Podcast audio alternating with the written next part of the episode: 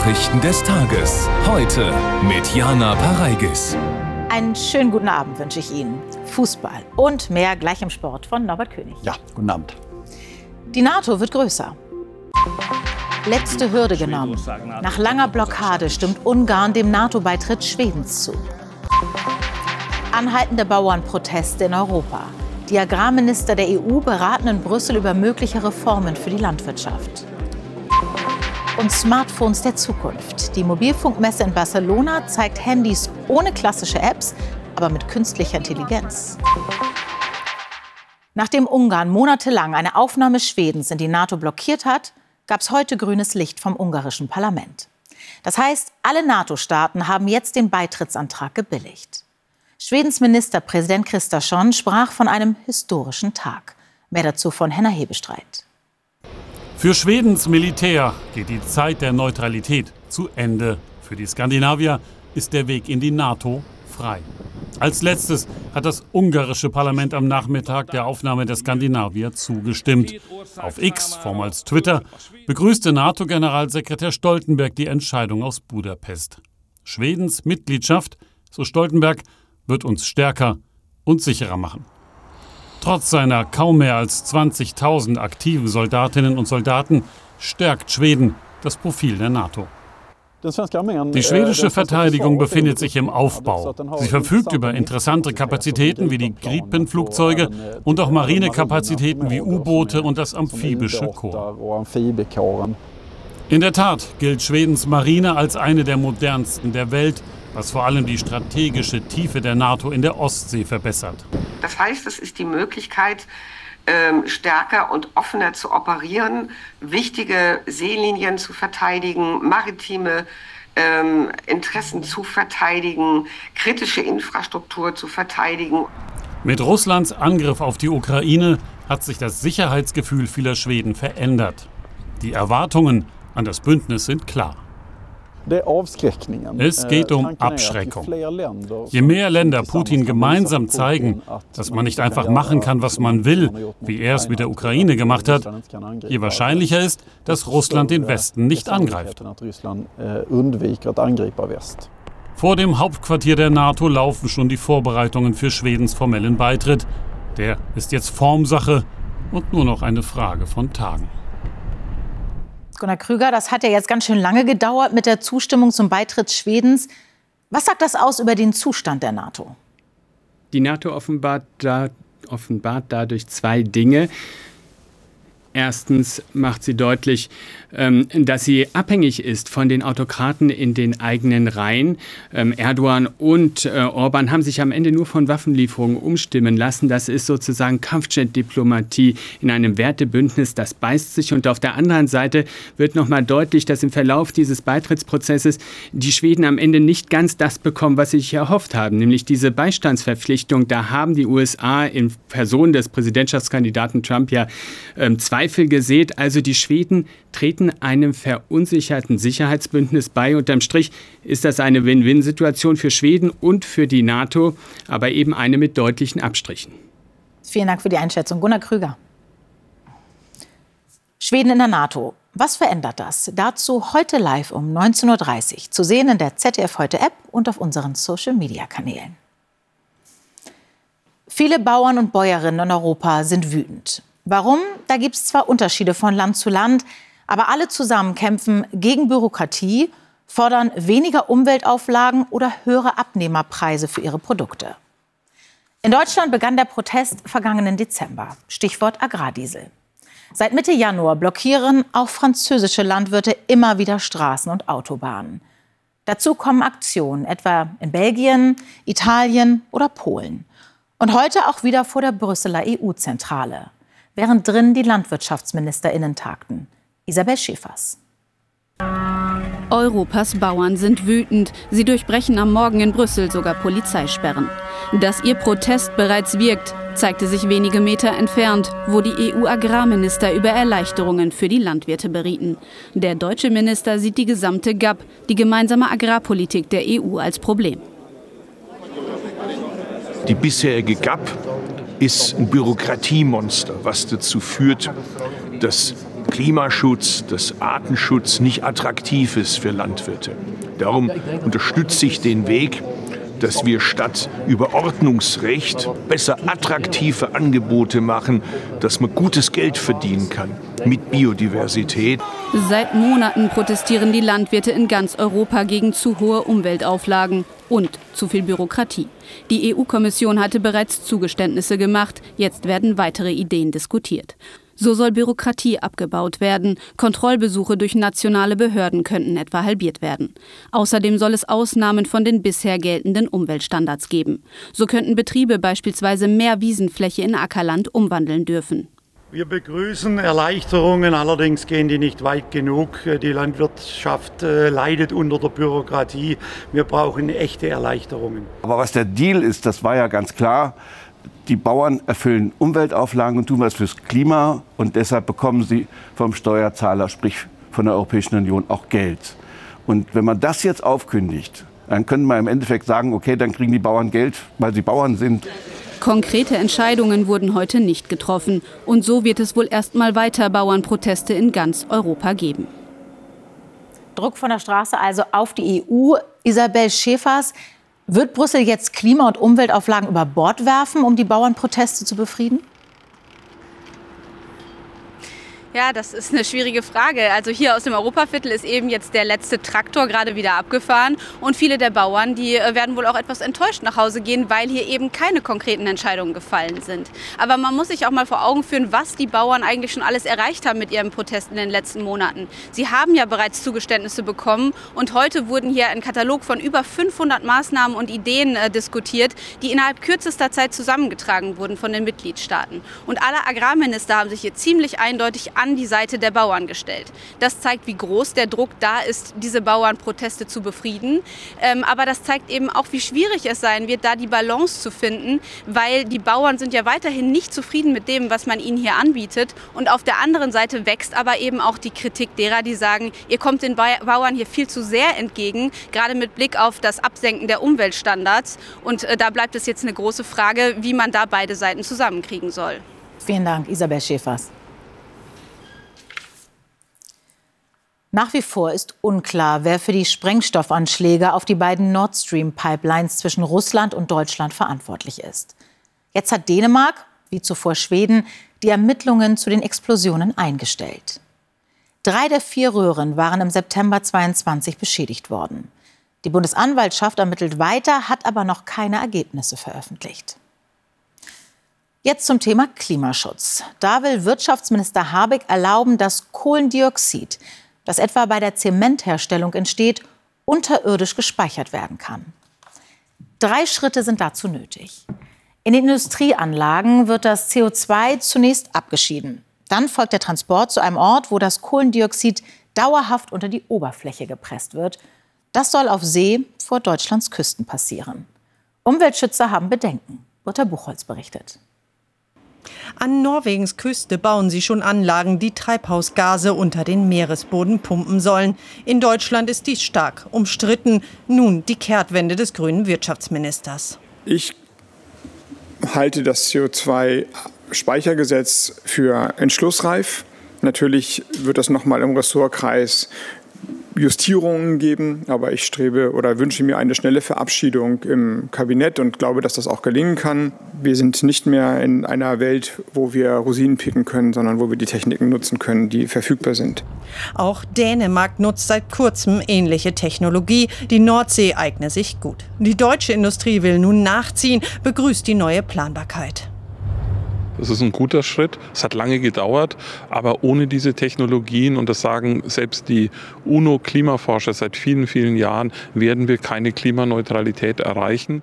Rückenwind für die Pläne von Industrie, Gewerkschaft und auch Naturschützern. Ein Positionspapier pro CO2-Speicherung auf hoher See. Andere Umweltorganisationen verurteilen dagegen den Plan scharf. Die CO2-Abscheidung und die Deponierung unter dem Meer wird hier vollständig geöffnet, also auch für Gaskraftwerke, äh, für die Industrie. Und das wird wirklich dazu führen, äh, dass tatsächlich auch der Ausstieg aus den fossilen Energien gefährdet ist. Ein deutschlandweites Pipeline-Netz ist geplant äh, mit ähm, CO2-Mülldeponien unter dem Meer.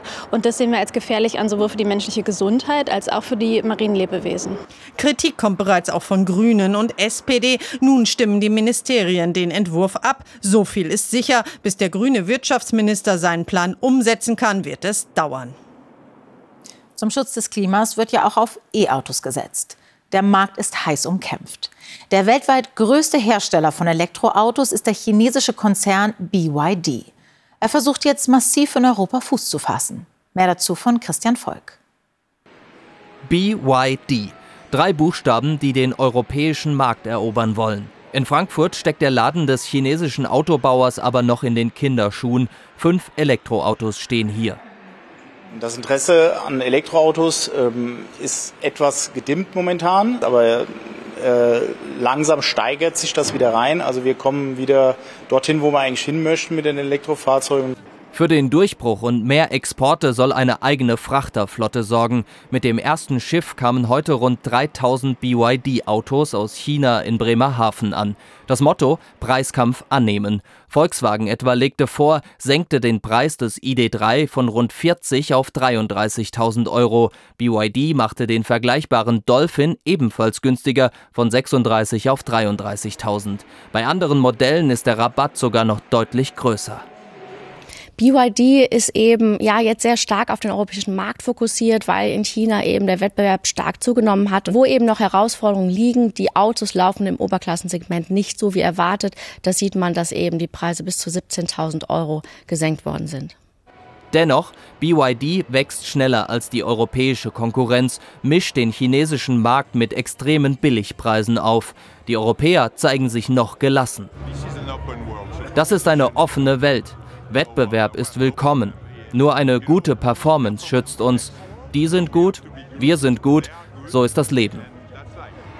In Europa ist BYD bei den Zulassungszahlen noch Außenseiter. Im Preiskampf könnte das Unternehmen aber auch hier zum Vorreiter werden. Gleich eine ganze Arbeitswoche lang will die Gewerkschaft Verdi den öffentlichen Nahverkehr mit Warnstreiks durcheinanderwirbeln, um ihren Forderungen Nachdruck zu verleihen. Den Anfang machten unter anderem Busfahrerinnen und Busfahrer in Saarland. Hauptstreiktag soll dann der Freitag sein.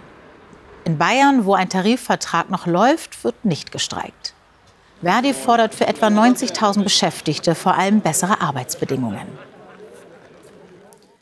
Die evangelische Kirche in Deutschland warnt vor einer Wahl der AfD. Völkisch-nationale Gesinnungen sowie menschenverachtende Äußerungen seien mit dem christlichen Glauben nicht vereinbar, betonte die amtierende Ratsvorsitzende Kirsten Feers. Die AfD grenze Minderheiten aus und gefährde die Demokratie. In der vergangenen Woche hatte die katholische Deutsche Bischofskonferenz erklärt, Parteien wie die AfD seien für Christen nicht wählbar. Verschickungskinder. So wurden von Ende des Zweiten Weltkrieges bis in die 80er Jahre hinein kleine Kurpatientinnen und Patienten genannt. Doch statt Fürsorge erlebten viele hinter den Mauern von Erholungskliniken wie der in Abrath in Nordrhein-Westfalen ein Martyrium. Zwangsernährung, Gewalt und sogar Medikamententests dort, wo eigentlich Krankheiten geheilt werden sollten. Einige Opfer haben nun die Klinikruine besucht und fordern weitere Aufklärung. Andrea Butke. Rückkehr an den Ort des Grauens zur ehemaligen Kinderheilstätte Abrath nahe Wuppertal. Acht Betroffene sind gekommen, darunter Sigrid Röder. Als Elfjährige war sie hier wegen Lungentuberkulose vier Monate untergebracht. Es gab sexuelle Übergriffe, das heißt, wir wurden sexualisiert, vor allen Dingen bei den Duschen. Der Essenszwang, der Liegezwang, der Geheimhaltungszwang. Wenn ich dieses Gebäude sehe, es ist eine Unheilstätte und verbunden mit Zwang. Bis 1990 wurden in Westdeutschland bis zu 12 Millionen Kinder von Amts- und Kinderärzten zur Kur verschickt, vor allem zur Gewichtszunahme. Ein Albtraum für viele. Prügel, Missbrauch, Essenszwang, Erbrochenes musste nochmal gegessen werden. Stundenlanges Stillliegen. In Abrad gab es, laut einer Studie, sogar Medikamentenversuche. Wir konnten feststellen, dass in Abrad in der Kinderheilstätte umfangreich Medikamente getestet worden sind, vor allem Tuberkulosepräparate, aber auch zum Beispiel ähm, Thalidomid, der Wirkstoff von Contagan Jahren, ungefähr ein Jahr vor Markteinführung. Kinderverschickungen gab es vor allem ab den 50er Jahren, Vorläufer davon bereits in der Weimarer Republik und im Nationalsozialismus. Nach dem Krieg wurden sie ausgeweitet. Die Zahl der Heilstätten wuchs, wurde ein wichtiger Wirtschaftsfaktor für ihre Träger und die Kurorte. 14.000 ehemalige Verschickungskinder, die dort gequält wurden, haben sich bis heute auf Online-Plattformen gemeldet. Sie fordern von den verantwortlichen Trägern, dass ein Aufarbeitungsfonds trägerfinanziert eingerichtet wird, aus dem dann die Aufarbeitung, die unabhängige wissenschaftliche Aufarbeitung finanziert wird, aber auch die vielfältigen Hilfsangebote für die Betroffenen finanziert werden müssen. Die Begehung heute, sagt Sigrid Röder, sei heilsam für ihre Seele. Ihre Peiniger sind lange tot. Die schmerzliche Erinnerung aber bleibt. Scharfe Worte gegen Israel. Einseitige Parteinahme für die Palästinenserinnen und Palästinenser. Was bei der Preisverleihung der Berlinale auf der Bühne gesagt wurde, schlägt weiter hohe Wellen. Kanzler Scholz distanziert sich ausdrücklich. Der Präsident des Zentralrats der Juden in Deutschland, Schuster, beklagt Applaus für Israel-Hass und fordert Konsequenzen für die Kulturförderung. Bei der Zeremonie hatte etwa der US-Filmemacher Ben Russell das israelische Vorgehen im Gazastreifen einen Genozid genannt. Andere Künstlerinnen und Künstler sprachen von Apartheid. Kulturstaatsministerin Roth, die im Saal anwesend war und jetzt auch in der Kritik steht, kündigte an, die Vorfälle würden aufgearbeitet. Alois Glück, CSU-Politiker und früherer Präsident des Zentralkomitees der deutschen Katholiken, ist tot. Er starb in München im Alter von 84 Jahren. Glück galt in seiner Partei als Vordenker, vor allem in der Sozial- und Umweltpolitik. Von 1970 bis 2008 gehörte er dem Bayerischen Landtag an, auch als Landtagspräsident und CSU-Fraktionschef. Danach war er bis 2015 Präsident des katholischen Zentralkomitees. Was jetzt kommt, klingt wie eine Revolution. Ein Handy, das ohne klassische Apps auskommt, aber alle Aufgaben einer App, also zum Beispiel Urlaub buchen, Tickets kaufen, trotzdem erledigt, und zwar mit Hilfe künstlicher Intelligenz. Ein Prototyp wird auf Europas größter Mobilfunkmesse in Barcelona vorgestellt. Sven Henrik Hahn ist dort. Ein Flug von Barcelona nach Frankfurt. Die Frage wird in Sekunden beantwortet und ganz ohne eine App auszuwählen. Das erledigt das Smartphone selbstständig und holt sich die Daten aus dem Internet. Ein Prototyp bislang, aber dank künstlicher Intelligenz, KI im Smartphone, könnte die lästige Suche nach der richtigen App bald Geschichte sein. Ich als Mensch kann einfach eine Frage per Sprache stellen und ich muss nicht mehr wissen, was ist in welcher App. Das spart Zeit. Künstliche Intelligenz ist das Thema des Mobile World Congress. Wo ist das? Einfach einkreisen, schon kommt die Antwort. Die Sagrada Familia in Barcelona. Auch bei Fotos wirkt künstliche Intelligenz. Ein Bild mal ebenso verbessern oder manipulieren? Und Übersetzung in Echtzeit direkt auf dem Smartphone, etwa Deutsch-Italienisch. Beeindruckend, aber Übersetzer gibt es schon und auch die Bildersuche, nur eben nicht ganz so komfortabel. Das Ganze steht noch ganz am Anfang und ist jetzt noch kein Grund, allein deswegen ein neues Smartphone zu kaufen. Dabei sucht die Branche nach der großen Innovation, denn es werden weniger Smartphones verkauft, letztes Jahr weniger als 20 Millionen in Deutschland. Immer noch eine stolze Zahl, dafür ist Premium angesagt. Das Interesse an teuren Smartphones bleibt groß. Und jetzt ist es perfekt. Ein Bayer kehrt zurück zum FC Bayern. So sieht's aus, und zwar ganz genau gesagt ein gebürtiger Niederbayer. Kurz vor 18 Uhr hat der deutsche Rekordmeister das bestätigt, was viele erwartet haben. Max Eberl, der als Fußball-Junior bei den Bayern gespielt hatte, wird neuer Sportvorstand und kann direkt nach einem Nachfolger für Trainer Tuchel Ausschau halten. Eberl war bei RB Leipzig als Geschäftsführer Sport Ende September vergangenen Jahres freigestellt worden. Die Sachsen kassieren nach Medienberichten viereinhalb Millionen Euro als Ablösesumme. Einen Matchball haben sie noch. Deutschlands Frauennationalmannschaft will am Mittwoch gegen die Niederlande die Olympiaqualifikation klarmachen. Die Kapitänin Alexandra Popp wird gewiss ähnlich lautstark wie gegen Frankreich die Richtung vorgeben.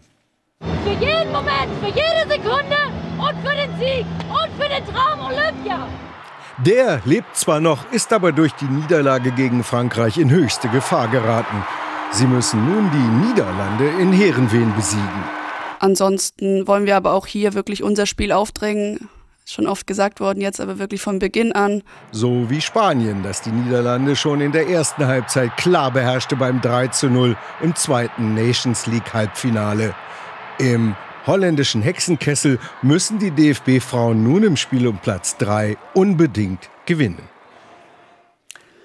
Linus Strasser hat beim Slalom in Palisades Tahoe Platz 3 erkämpft, aber für die kleine Kristallkugel ist das wohl zu wenig. Strasser konnte seine Führung aus dem ersten Lauf nicht ins Ziel bringen. Der Österreicher Manuel Feller ist mit seinem vierten Saisonsieg in der Weltcup-Disziplinwertung inzwischen weit enteilt. Heimniederlage Nummer 3 in der Bundesliga. Borussia Dortmund muss nach dem 2:3 gegen Hoffenheim um die Qualifikation für die Champions League bangen. Es sind die seit Monaten wiederkehrenden Mängel in der Spieleröffnung bei allen drei Gegentoren. Von Chan und Schlotterbeck vor Hoffenheims 1 zu 0 durch Ilias Bebu. Von Füllkrug in der zweiten Hälfte vor dem 2 zu 2 durch Maximilian Bayer. Nochmals von Schlotterbeck vor Bayers Siegtor zum 3 zu 2 für die TSG. Die Borussen ernüchtert. Ein sehr frustrierender Tag für uns mit einer weiteren unnötigen Niederlage. Die die Südtribüne mit einem Pfeifkonzert quittiert. Und das war's für heute. Danke, Norbert. Beim Wetter wird es wieder trockener. Mehr dazu gleich von Östen Terli. Heute Journal können Sie an diesem Abend um 22.30 Uhr sehen mit Marietta Slomka. Tschüss.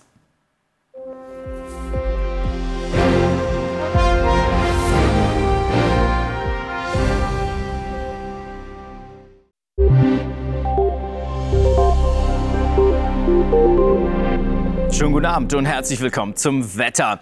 Heute brachte dieses Tief hier Regen bei uns. Es wird sich ein wenig nach Süden verlagern und den letzten Regen mitnehmen. Aber in der Alpenregion, vor allem südlich der Alpen, kommt hier einiges an Regen und Schnee zusammen. Und einige Wolken davon schaffen es auch über die Alpen und dann tröpfelt es am Alpenrand. In der Nacht zieht der Regen erst einmal im Südwesten ab. Hier und da bildet sich Nebel bei Temperaturen von minus 1 Grad an den Alpen und minus 1 Grad ganz im Norden. Dazwischen ist es häufig frostfrei bei 3 bis 6 Grad und Morgen dann im Süden hier immer wieder einige kompakte Wolken mit ein wenig Regen. Ansonsten aber im Südosten hier in Bayern auch viel Sonnenschein und auch im Westen viel Sonne. Dazwischen zeigt sich die Sonne auch mal. Temperaturen erreichen höchste Werte in Bayern bei 12 Grad und 4 Grad an der Ostsee. Das ist die Temperaturspanne. Aber hier nach Norden sind die Werte oft einstellig unter der 10 Grad Marke. Die nächsten Tage häufig trocken, vor allem am Mittwoch 5 bis 11 Grad und vor allem dann milder. Einen schönen Abend.